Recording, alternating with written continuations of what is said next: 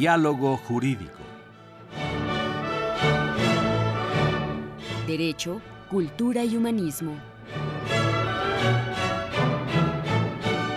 Programa a cargo del maestro Eduardo Luis Fejer.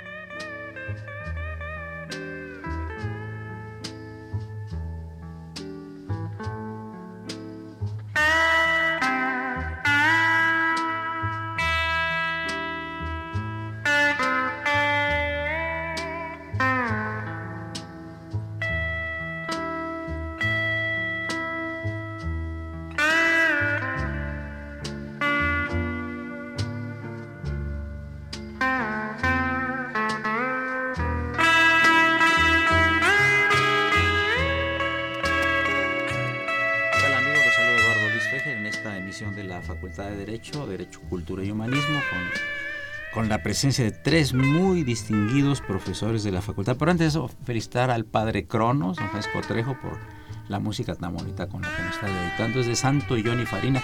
Eres muy amigo de, Santo. No, de Johnny, de Johnny, de Johnny, sí, sí, pues están peleados los hermanos, entonces es amigo de Johnny, lo atendió aquí en México y por eso nos facilita la música. Hay que felicitar. Saludamos también, por supuesto, la presencia del niño de la radio. Raúl Romero está en cabina auxiliándonos. Pues eh, tenemos al querido maestro doctor José Dávalos, quien fuera muy distinguido director de la Facultad de Derecho, al maestro José Barroso Figueroa, que fue muchas veces secretario general. ¿Cuántas veces fuiste secretario general de la Facultad de Derecho? Con siete directores. ¿Siete directores? Sí. Entonces llamarte tú Porfirio Barroso. Pues, ya casi le ganaste a don Porfirio, ¿no? Y el querido maestro Enrique Larios, a quien nos da mucho gusto recibir en en estos micrófonos de Radio UNAM, también distinguido profesor de la facultad, como todos los demás aquí presentes. Muchas gracias por la invitación. Cuando me invité a Pepe Dávalos, al doctor Dávalos, eh, yo te hablo coloquialmente. Muy bien. Con tu permiso. Eh, le dije, ¿qué tema te gustaría tratar? Pues empezamos a platicar y le dije, oye, pero si tú eres un gran orador y además eres el único que tienes muchos años dando clase de oratoria, a los estudiantes de la facultad y muchos otros que asisten a tus cursos a las 7 de la mañana los sábados, que están ahí puntuales. Vamos a hablar en este programa de oratoria, creo que a nuestros auditores les va a interesar mucho. Hay muchas anécdotas, hay muchos puntos de vista sobre este tema y por eso les doy a los tres la más cordial bienvenida. Gracias. Eh, tú acabas de terminar, eh, BP Dávalos, eh, un curso. ¿Cuánto duró el curso y cuánta gente asistió? Nueve sábados a partir del 28 de julio y concluyó el sábado 28 de octubre. la señora directora iba a asistir a la clausura que fue el sábado a las 7 de la mañana.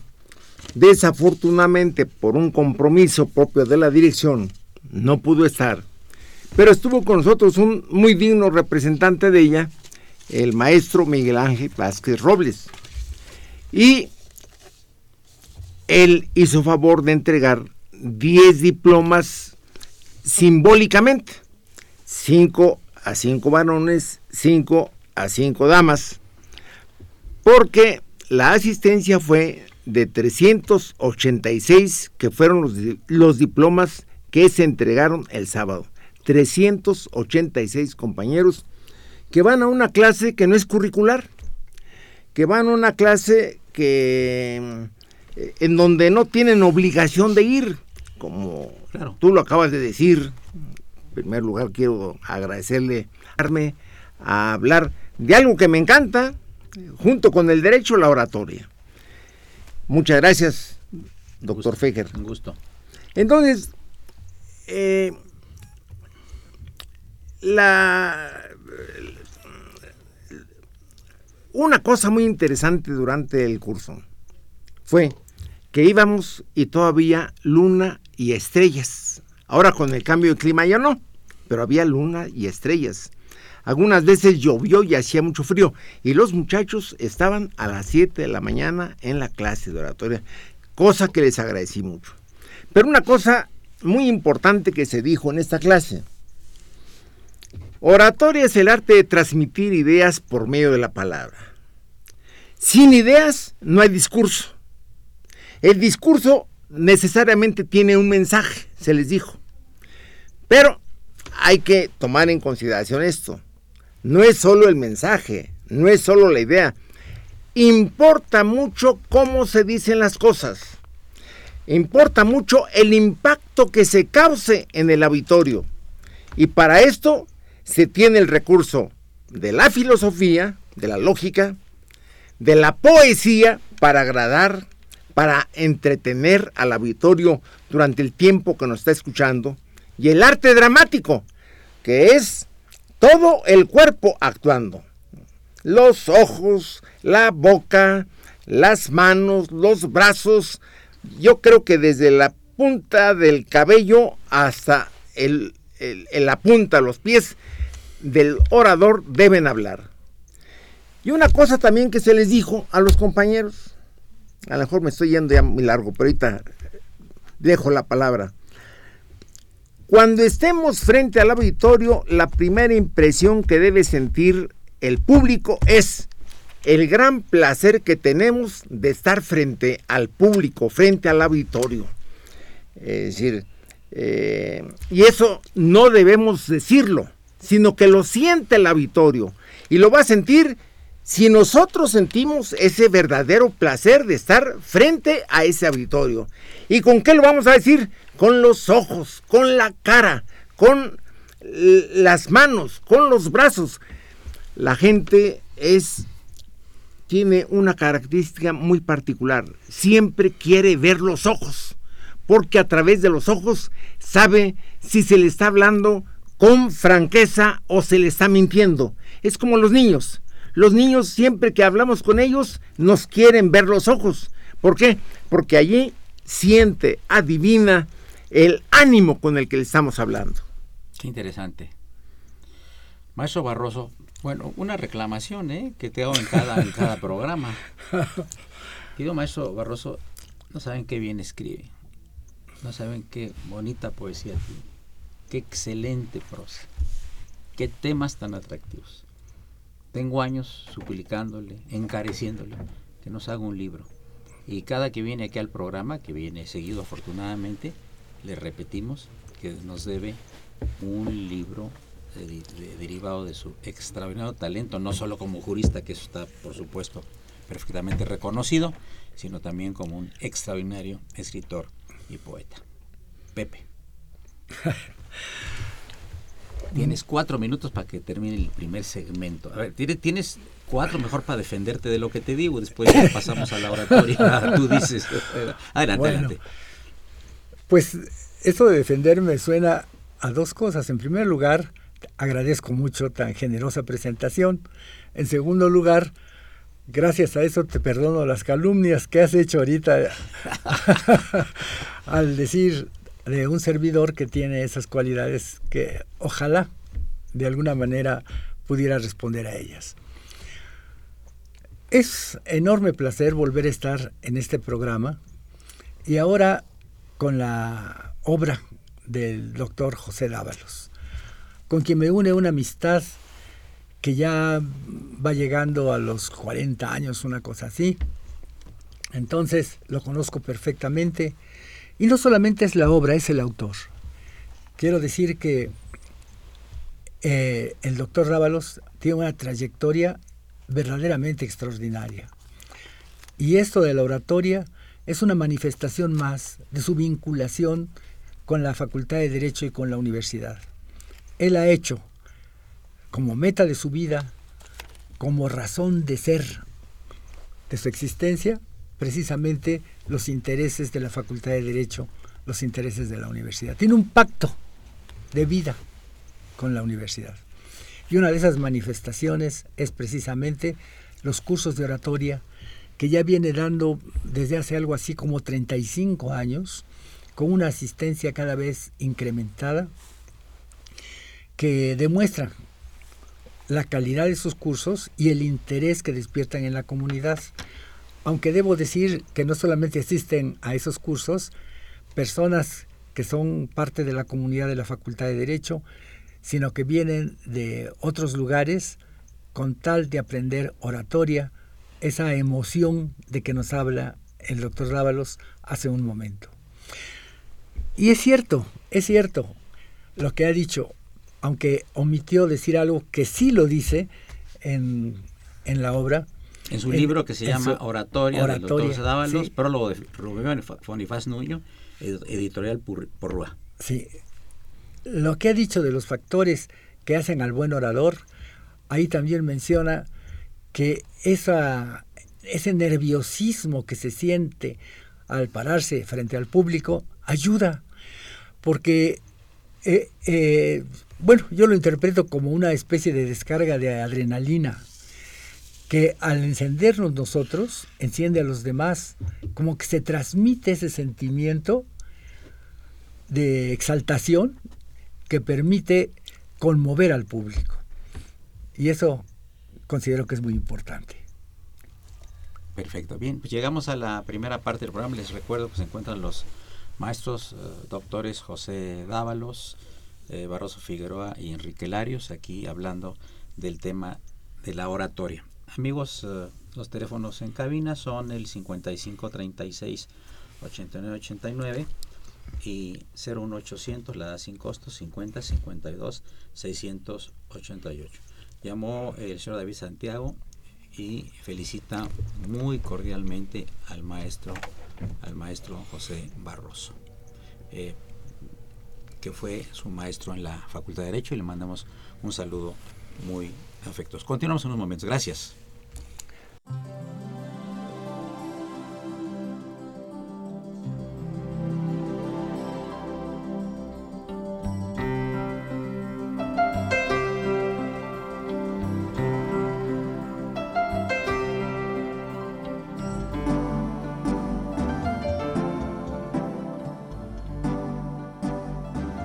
Está usted escuchando Diálogo Jurídico, Derecho, Cultura y Humanismo.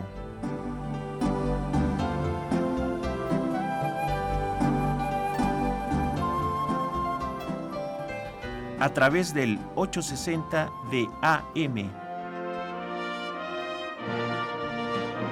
El alma mater del cuadrante.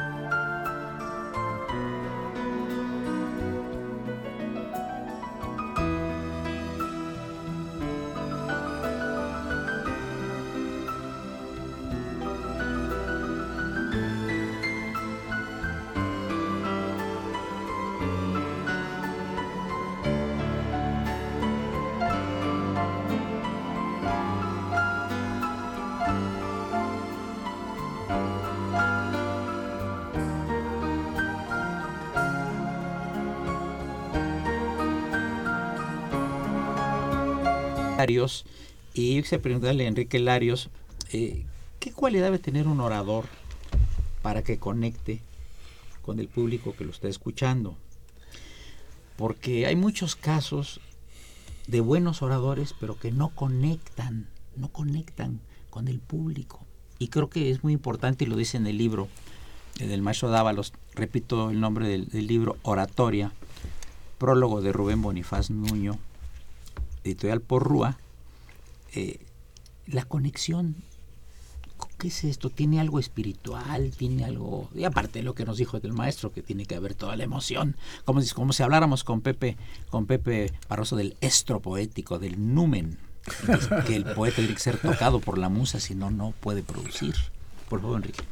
Muchas gracias, Luis, muy amable por invitarme y me da gusto saludar al auditorio de Radio Universidad Nacional Autónoma de México eh, verdaderamente es un gusto estar aquí con el maestro José Dávalos, con el maestro José Barroso Figueroa y contigo, Luis, porque podemos hablar de un tema que nos debe de interesar a todos. Así es. Es decir, si todos tenemos necesidad de expresarnos haciendo el uso de la palabra, es un tema que a todo mundo le debe de, de interesar y el maestro Dávalos nos da una forma muy sencilla de poder entender lo que es la oratoria.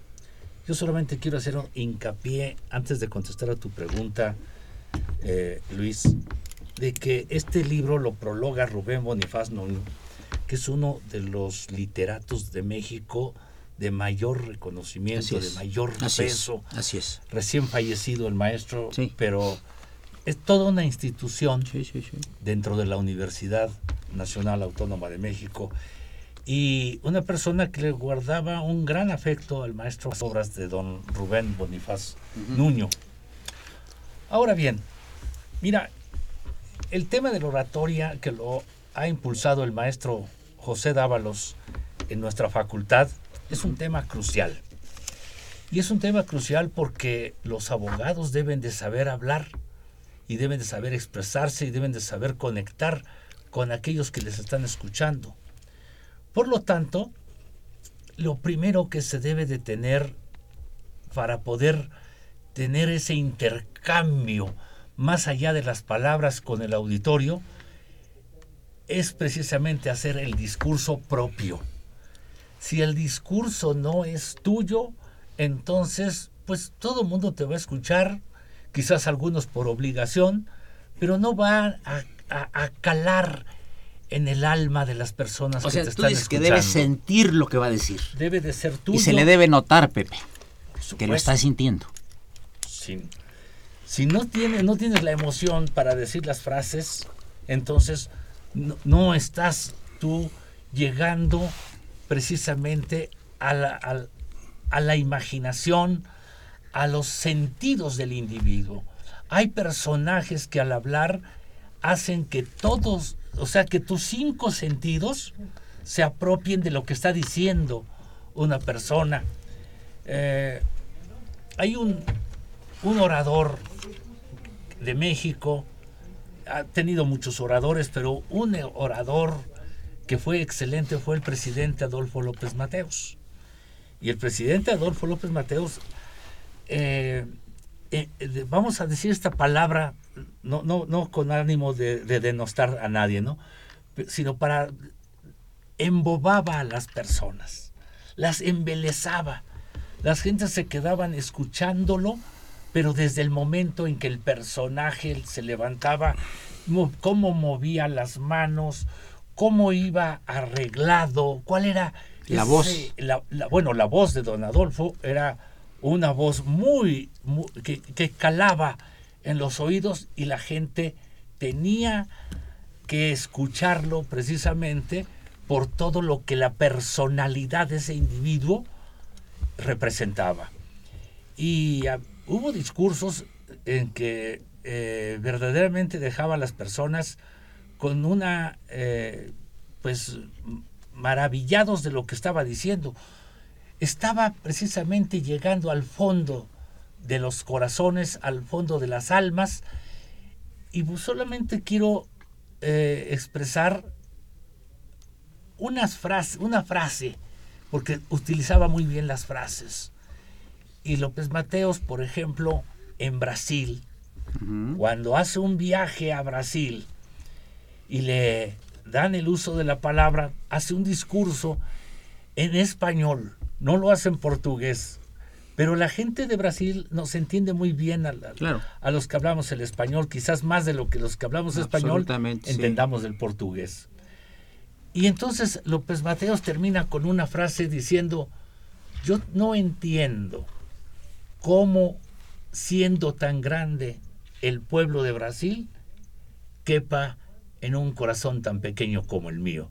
Y bueno, esa, esa fraseología utilizada por el presidente, indudablemente que caló en el ánimo de los brasileños, de, eh, de los eh, senadores que estaban alrededor del presidente López Mateos, pues son palabras con las cuales pueden decir muchísimo.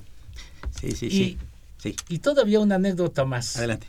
con las cuales a través de la oratoria algo que, que puede parecer irrisorio, algo que, que te puede preocupar, lo puedes sacar adelante. Allá mismo en Brasil, cuando bajó de un limusín el presidente López Mateos, estaba lloviendo. Y había, el piso era de mármol y el presidente López Mateos se resbaló.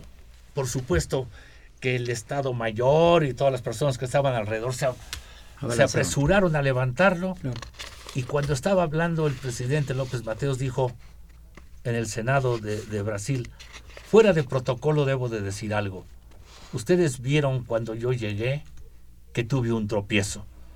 Señores, quiero decirles que este es el primer tropiezo que sufro en el campo de la ley.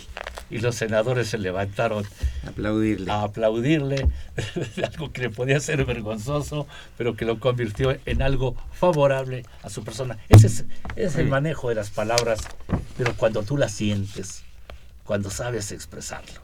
Pepe Barroso, eh, te ha preguntado una persona al auditorio el origen de tu apellido, hablaron para eso, fíjate.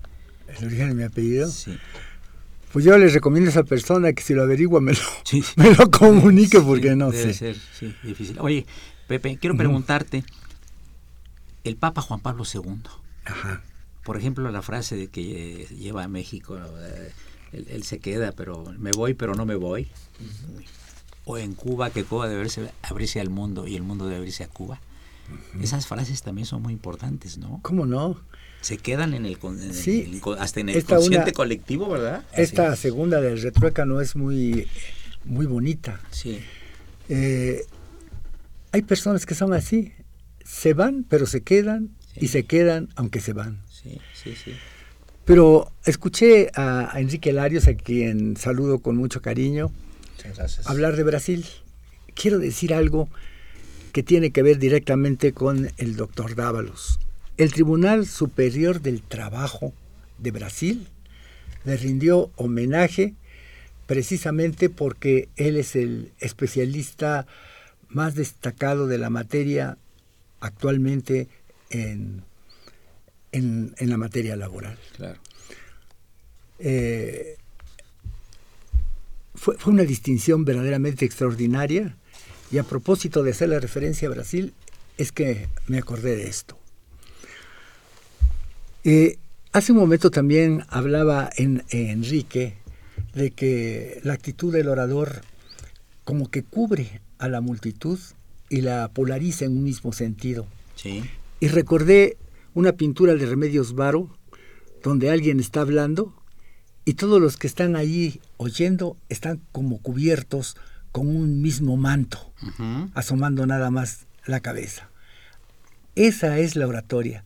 La oratoria es eh, embelezar a la gente y hacerla polarizarse en un mismo sentido. Una de las cuestiones que me ha llamado mucho la atención del doctor Rábalos, me acuerdo de una frase de Napoleón.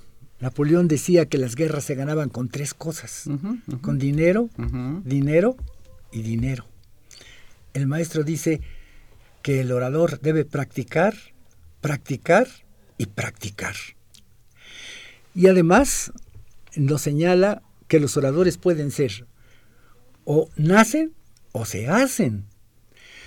Hay quien nace orador, tiene la facilidad de la palabra, la facultad de transmitir el sentimiento, pero a veces no se tiene.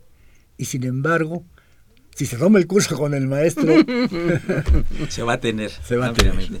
Llamadas del auditorio. Hay una niña de siete años que escucha el programa.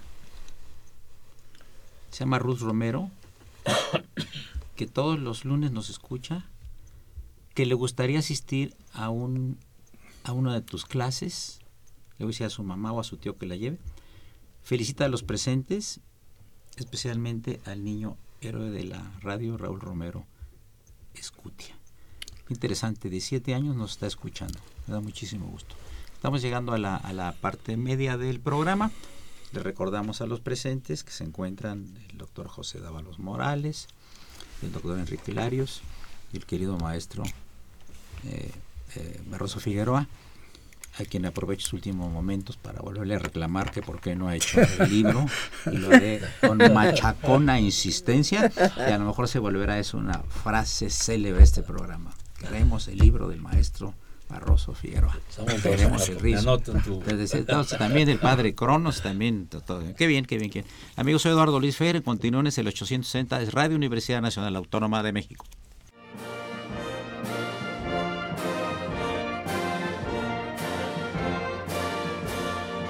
Su opinión es importante. Comuníquese. Nuestro número 5536 8989. Del interior de la República 01800 5052 688.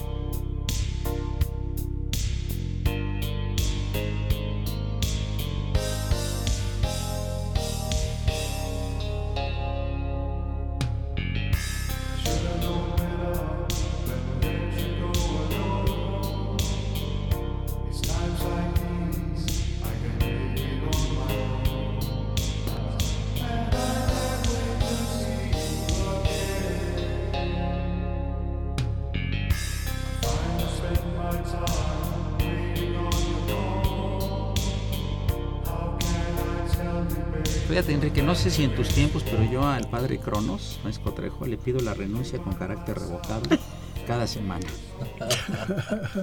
Porque va a estar trayendo muy buena Yo creo que sabía que venían ustedes, porque luego trae una música espantosa, estridente. Nos salimos todos corriendo de la cabina. La primera que sale corriendo de la cabina es, Socorrito. Pero no sé si se platicar una anécdota, Pepe, por favor. Pepe, dávalos. Primero, quiero pedir disculpas a nuestro auditorio y a ustedes maestros porque me equivoqué en la fecha de inicio. Fue el sábado 29 de agosto y terminó sábado 29 de agosto y terminó el sábado 24 de octubre. O sea, son tres meses de curso. Exacto. Nueve sábados. Oye, ¿y los haces hablar también? ¿Cómo? ¿Los haces hablar a ellos? Ah, claro. O sea, lo que les enseñas y luego ya en la práctica ellos... No, pero, no, pero la práctica no es en el salón. Ok. Se les dice, tres, en tres clases se les deja una tarea muy importante, hablar ante niños de primaria. Ah, qué difícil. Es el auditorio más difícil porque los niños, si no se les roba la atención, no, no atienden. Luego, hablar ante jóvenes de secundaria preparatoria. Qué bien. Es decir, así, así van desarrollándose. Según el público y la edad del público. Sí, porque no podríamos nosotros hacer práctica dentro de la clase, porque son tantos, ¿no? Pero, ahora, hay una parte muy bonita que me entregaron las tareas que hicieron de una visita a hospitales, a orfanatorios, eh, en donde están, hay jóvenes recluidos, para que llevaran un mensaje de aliento, un mensaje universitario de aliento, que les dijeran, nosotros estamos tomando clase en la Facultad de Derecho, pero como universitarios venimos a estar con ustedes. Solidaridad y dar algún punto de solución. De tal manera que esa es la práctica con los compañeros. Si me lo permites, quisiera eh, contar esta, brevísimamente dos anécdotas que me iría con tristeza si no las dijera. Adelante. Estaba una reunión con el licenciado Echeverría. Yo era director de información con el doctor Soberón, por esa razón estaba yo ahí. Había secretarios de Estado, subsecretarios de Estado, gente mucho muy importancia de la de, mucha importancia de la universidad, había muchos directores, eh, mucha gente muy importante. la reunión había comenzado a las 9 de la mañana, había seguido todo el día, eran como las 3 de la mañana del día siguiente, toda la gente dormida. El presidente de la República le pasa un recadito al maestro Noriega. El maestro Noriega después nos comentó que en ese recado le decía el, presidente de la República, Liceo Echeverría, Chato, porque el maestro Alfonso Noriega Cantú tenía el sobrenombre de Chato. Ya después Chato contaré Noriega. por qué. Entonces le dice, Chato, por favor de- despiérteme a esta gente. Y se queda viendo el presidente de la República al maestro Noriega. Y el maestro Noriega hace con la cabeza, asiente con la cabeza. Entonces anuncian al maestro Noriega. Y el maestro Noriega empieza a hablar. Y todo mundo a aplaudir, todo mundo a reír, todo mundo interesado en lo que estaba diciendo el maestro Alfonso Noriega. Cuando terminó, después de 45 minutos, todo el mundo se le acercó, a todo el mundo había despertado. todo el mundo se le acercó y le dan, maestro, felicidades por su improvisación, maestro, qué bonita improvisación. Todo el mundo lo quitaba por el... Y él le soltó esto. Miren ustedes, tengo 35 años preparando esta improvisación. Aquí hay que hacer una diferenciación y en el curso que acaba de pasar se, se hizo a los compañeros. Improvisar el discurso, es decir, de lo que traigo en la mente, del bagaje que traigo en la mente, me dicen que hay que hablar de tal, tema, organizo, en uno o dos minutos organizo el discurso y lo digo. Estoy improvisando el discurso, es decir, estoy hablando de algo que sé, de algo que estoy informado. Pero la diferencia es hablar improvisadamente, hablar de lo que se me va ocurriendo. Esta es falta de responsabilidad. Bien, pues el maestro Noriega llevaba 35 años preparando esa improvisación. Maravilla. Por eso le había salido tan bien. Qué mensaje tan importante da con eso. ¿eh? Y la otra eh, anécdota es, ahora que estamos hablando por radio, que se nos recomienda, aunque estemos por radio y no estemos viendo al auditorio, hablar como si estuviéramos viendo al auditorio, como si estuviéramos ante el auditorio, con las manos, con los brazos, eh, con la cara, con los ojos, con los labios.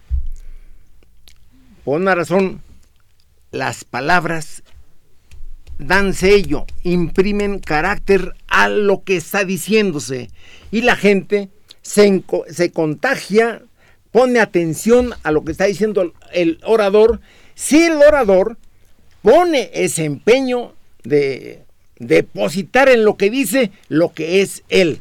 Bien,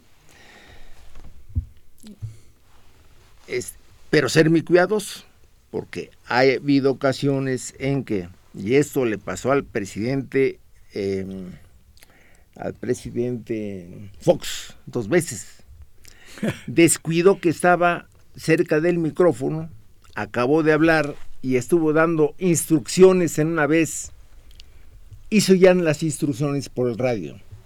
Y en otra ocasión se oyó el regaño que hizo a una persona que la llamó y le dio un regaño. Se oyó perfectamente bien el regaño.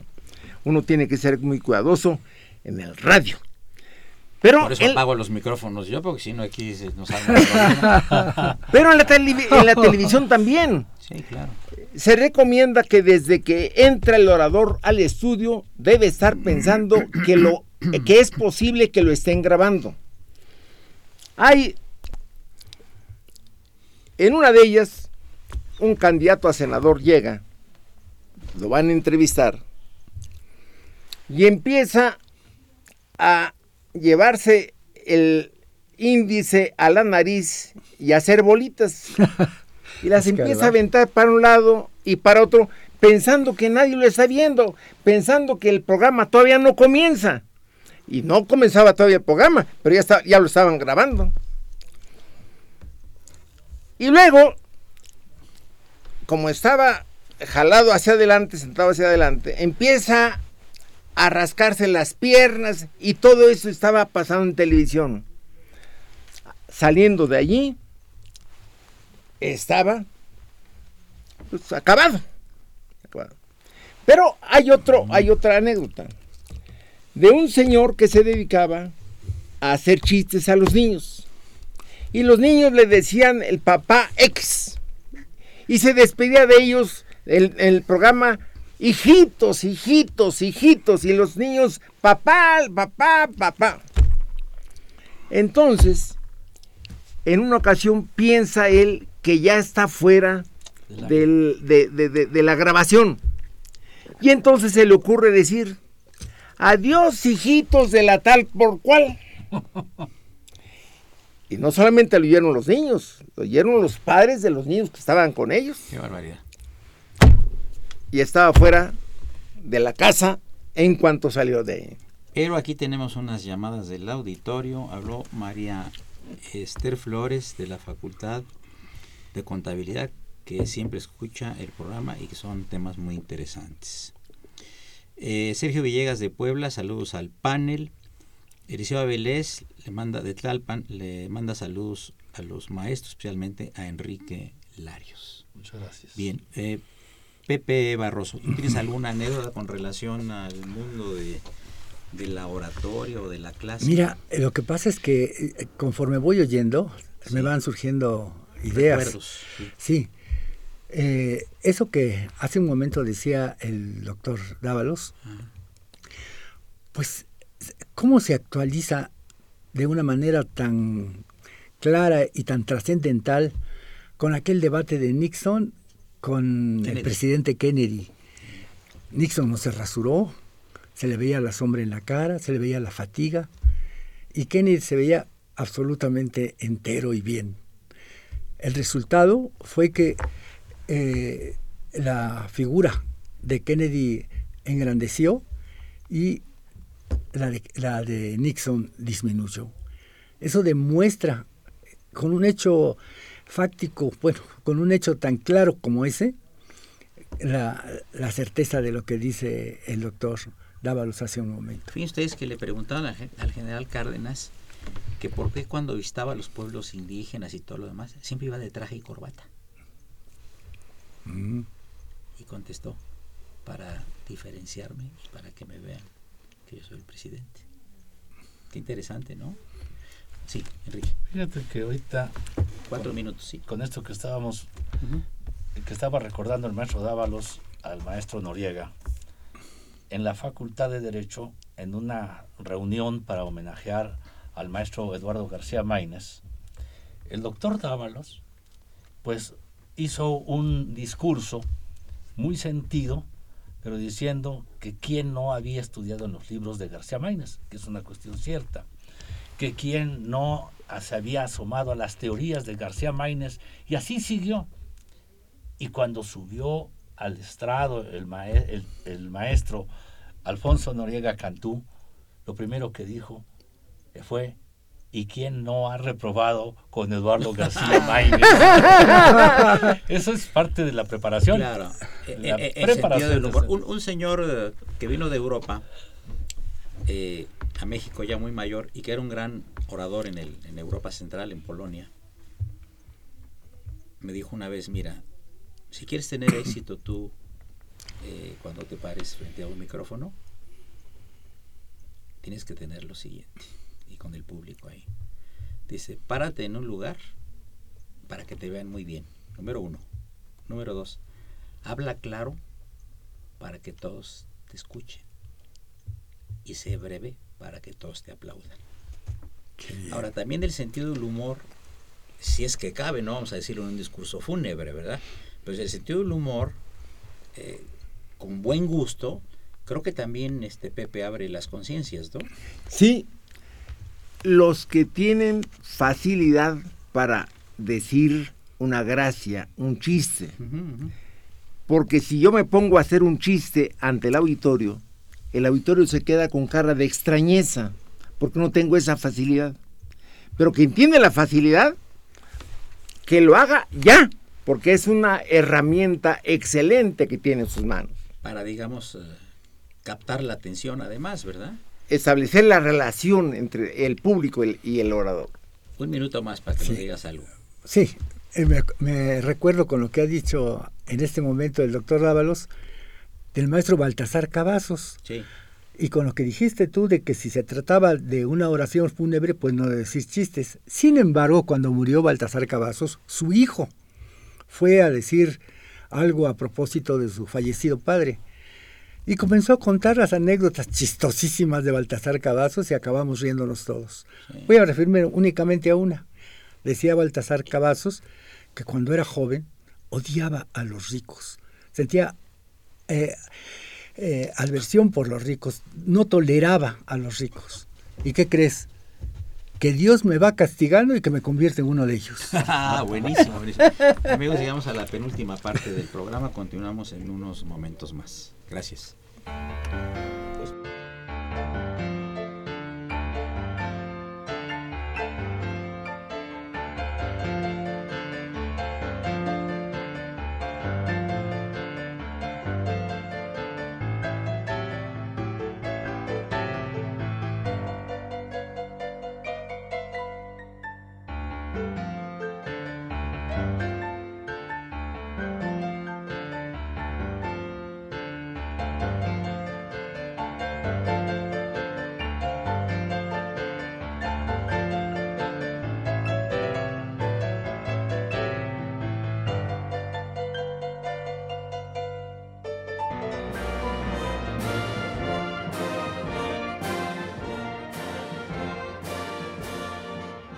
Opinión es importante. Comuníquese. Nuestro número 5536 8989. Del interior de la República 01800 5052 688.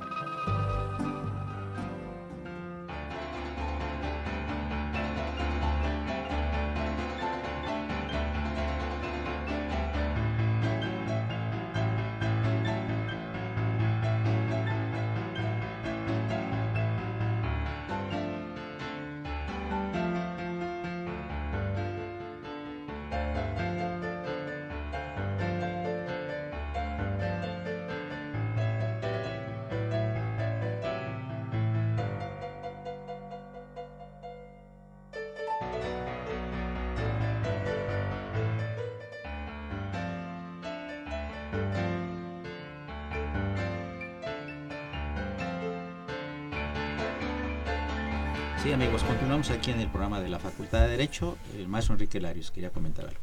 Sí, mira, yo creo que el discurso debe de tener, eh, debe de estar ubicado en el tiempo y debe de tener aparte autenticidad. Esto que señalaba el maestro Dávalos de un personaje que se dedica a hablarle al público y luego atrás del público dice algo contrario, lógicamente que no es un discurso auténtico. Eso es. Y el discurso debe de ser propio, pero debe de ser parte de uno. Cuando no es parte de uno, es demagogia. Y la demagogia es lo contrario a la oratoria, por lo menos en lo que podemos eh, catalogar en estas, en estas épocas. Perfecto. José. Sí, mira, este, con relación a, a esta obra oratoria, esta es la cuarta edición, pero de Porrúa. Antes hubo otras nueve ediciones de la Universidad Nacional y dos del CREA. O sea que esta obra, que además en el CREA fue difundida nacionalmente para quienes querían eh, en base a ella aprender oratoria, pues hace que sean verdaderamente muchas las ediciones de esta obra. Curiosamente, en eso de que el orador se hace, el doctor Rábalos dice, entre otras cosas, el, el primer requisito es no ser mudo. Todo lo, Buenísimo, sí, claro, claro. Todo lo demás se puede superar. Sí, sí, sí, sí. Y entonces, eh, eh, ¿a dónde va dirigida la oratoria del doctor Rábalos? Yo diría que difiere mucho de lo que es la idea tradicional de la oratoria. Se prescinde de la retórica, en el sentido de hablar mucho y decir poco. Y el, el discurso debe ser sencillo e ir dirigido precisamente a convencer al auditorio de lo que se está diciendo. Y el auditorio a veces no entiende las palabras del orador cuando son muy cultas. Hay que ver qué clase de personas son las que están escuchando Claro. y adecuar el discurso a su condición. Y por último quiero decir esto, la clase es a las 7 de la mañana, en sábado. Pero la verdad es que el doctor da clase también en, en el- Temprano. en los cursos a las 7 de la mañana. Claro. Quien lo quiera encontrar, a las 7 en punto puede asomarse a la ventana de su salón y ahí lo va a encontrar. Bueno, pero no solamente asombra que tenga ese poder de convocatoria a las 7 de la mañana para los cursos de oratoria en sábado y cualquiera que sea la situación climatológica. Entonces, pues tiene ese enorme mérito y no es suficiente un salón normal para que imparte ese curso. Es necesario el aula Payares, que es el aula magna de la facultad, en donde podemos encontrar temprano a esa hora gente sentada, desde luego, en las butacas, pero además en los pasillos, en las escaleras, etcétera. Interesante. Y seguramente muchos de estos que asisten actualmente son muy buenos oradores. ¿Y el, eh, es de 7 a qué horas esto? De 7 a 8. Una Porque hora. la Qué práctica bien, qué bien. no se hace ahí. Sí, sí, la sí. práctica ellos la van a hacer Sí. en su semana. Una pregunta ya casi para terminar. Eh, ¿La oratoria convence o conmueve? La oratoria tiene por objeto, el discurso tiene por objeto convencer. Y para eso usamos la lógica, la filosofía, argumentos. la argumentación. Sí. Porque la oratoria son ideas. Y la las ideas tienen que exponerse con, con- con- con Claridad. claridad, con orden. Bien. Convencer, agradar. Para eso tenemos el recurso de la poesía. Eh, no necesariamente recitar algunos párrafos poéticos, Claro. sino el sentido poético con el que el orador quiere expresarse, agradar, deleitar. Y tercero, persuadir, que el auditorio no solamente, para lo cual el orador usa el arte dramático, porque el orador no solamente debe dejar al auditorio diciendo, estoy de acuerdo contigo, quiero seguir los pasos que tú has señalado. No, sino que el auditorio debe acabar diciendo, vamos para allá, te seguimos, empecemos a caminar. Esta es la persuasión, el arrastrar al público hacia donde el auditorio está apuntando. Ahora, si me permites, eh, que no quiero que todavía me alcanza a decir tantito, la reiteración. Esto es muy importante en un discurso, reiterar, que es una, un, un- un- recurso pedagógico. Un buen maestro reitera, porque si no reitera, el alumno algo que considera importante se le pasó, ya no lo, no, no lo, no, no lo pescó. Es decir, si yo estoy leyendo un libro, si, si encontré que en la página tal hay tal cosa interesante, vuelvo a él.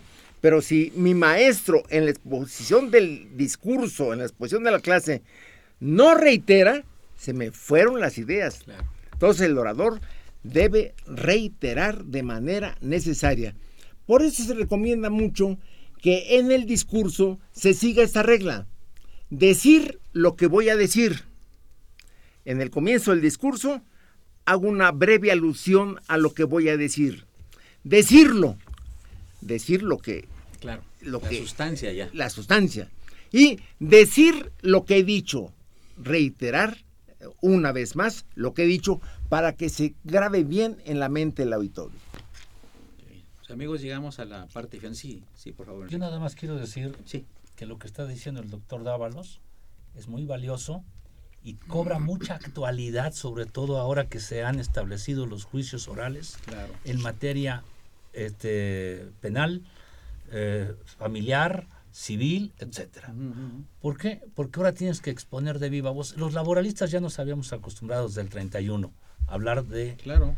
en este, eh, Sí, sí, eh, sí. pero te voy a decir esto he escuchado este, juicios orales donde los abogados van a leer tristemente lo que llevan en una demanda.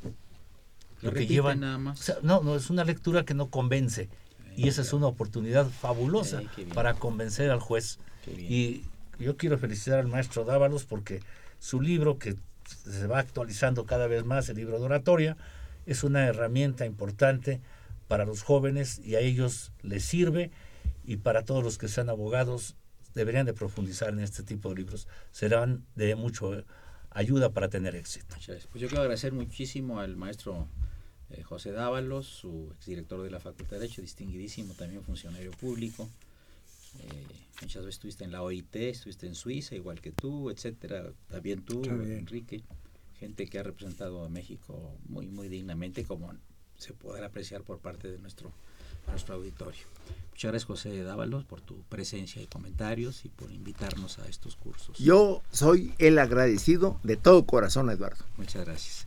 Gracias, este Pepe Barroso, deudor eterno de un libro de poesía y de... dijo que, fuera yo reiterativo, pues le estoy tomando la palabra. Gracias por tu presencia. Solo voy a decir una frase ya. Compren la obra. Eh, muy bien, muy bien. No, hay que reiterarlo. Compren la obra, compren la obra, compren la obra. Digo, si no, no. Enrique. Pues yo solamente diría una cosa siempre que tenemos un auditorio que nos esté escuchando, debemos de saber conducirnos con la palabra sabiendo que es un privilegio. Siempre tener a alguien que nos escuche es un privilegio. Claro, y además la palabra es energía. Así es. Y tiene, puede derrumbar lo que sea, ¿verdad? Así es.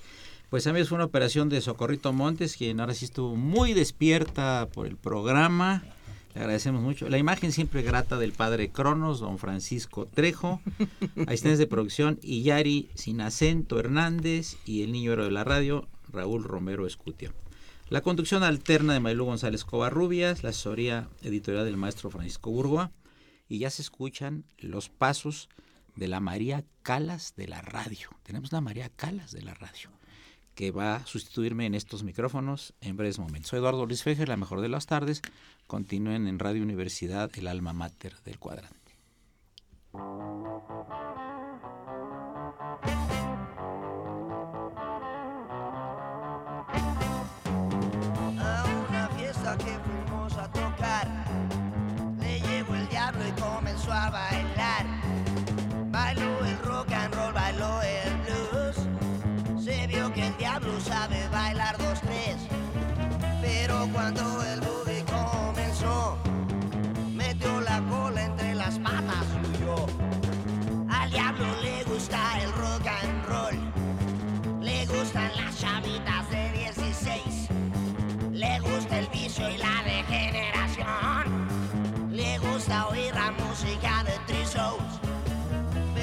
Cuando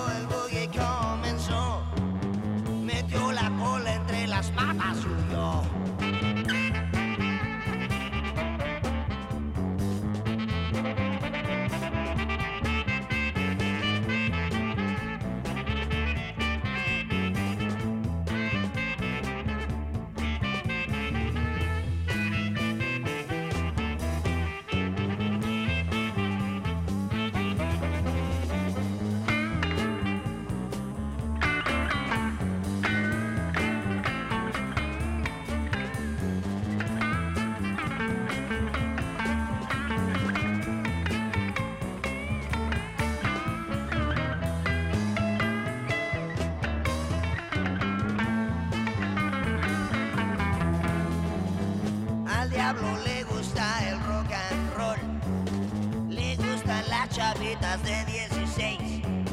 Le gusta el vicio y la degeneración. Le gusta oír la música de Trisos. Pero cuando el boogie comenzó, metió la cola entre las patas y